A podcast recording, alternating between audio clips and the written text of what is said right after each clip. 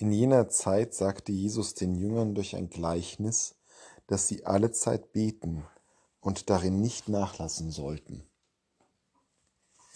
Alle Zeit beten. Das ist eine relativ unrealistische Vorstellung, die uns Jesus da im Lukas Evangelium als Ideal vor Augen stellt. Alle Zeit beten. Das ist schon technisch verhältnismäßig schwierig und erst recht, wenn man sich selbst kennt, weiß man, wie leicht wir uns ablenken lassen, selbst von den Dingen, die uns die allergrößte Freude machen. Und beten muss ja da gar nicht einmal dazugehören alle Zeit beten, das ist ein heftiger Standard. Was aber bedeutet genau alle Zeit beten? Wie funktioniert dieses alle Zeit beten?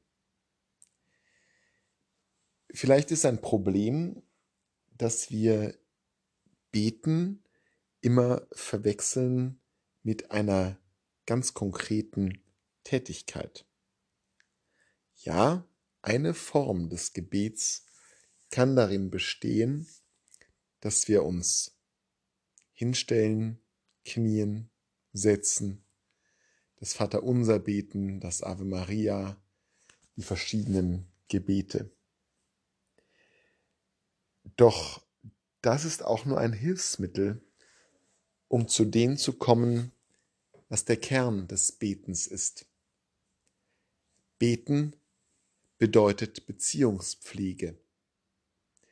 Beten bedeutet, sich in die Gegenwart Gottes zu versetzen. So wie ein Paar von zwei Menschen, die einander lieben und dauerhaft beieinander sind, Zeit miteinander verbringen müssen, damit diese Beziehung am Leben bleibt. So ist es auch mit Gott und den Menschen. Und das ist eigentlich das, was Beten ist. Es ist die Form von Beziehungspflege, die wir bei unseren Partnern, bei unseren Kindern und Freunden auch betreiben und dringend brauchen. Diese Beziehungen werden nur funktionieren, wenn wir bereit sind dazu, sie zu pflegen, ihnen Zeit zu widmen uns einfach mal eine halbe Stunde zu jemandem zu setzen. Anlasslos. Ohne große Kommunikation womöglich. Einfach nur da sein, die andere Person wahrnehmen, ihr in die Augen blicken, gemeinsam schweigen. Auch das ist ja ganz, ganz wesentlicher Bestandteil von Beziehungspflege. Wenn wir das nicht schaffen, diese Zeit nicht aufbringen, dann sind unsere Beziehungen schnell enorm gefährdet. Allzeit beten bedeutet insofern nicht, dass man Gebete herunterrattert, während man in der Kirche kniet, sondern bedeutet sich darum bemühen, dass man immer in einem Beziehungsaustausch mit dem Herrn steht. Das kann das Bewusstsein sein, in seiner Gegenwart zu weilen. Der Blick zurück über die Schulter, bei dem man merkt, er ist noch da.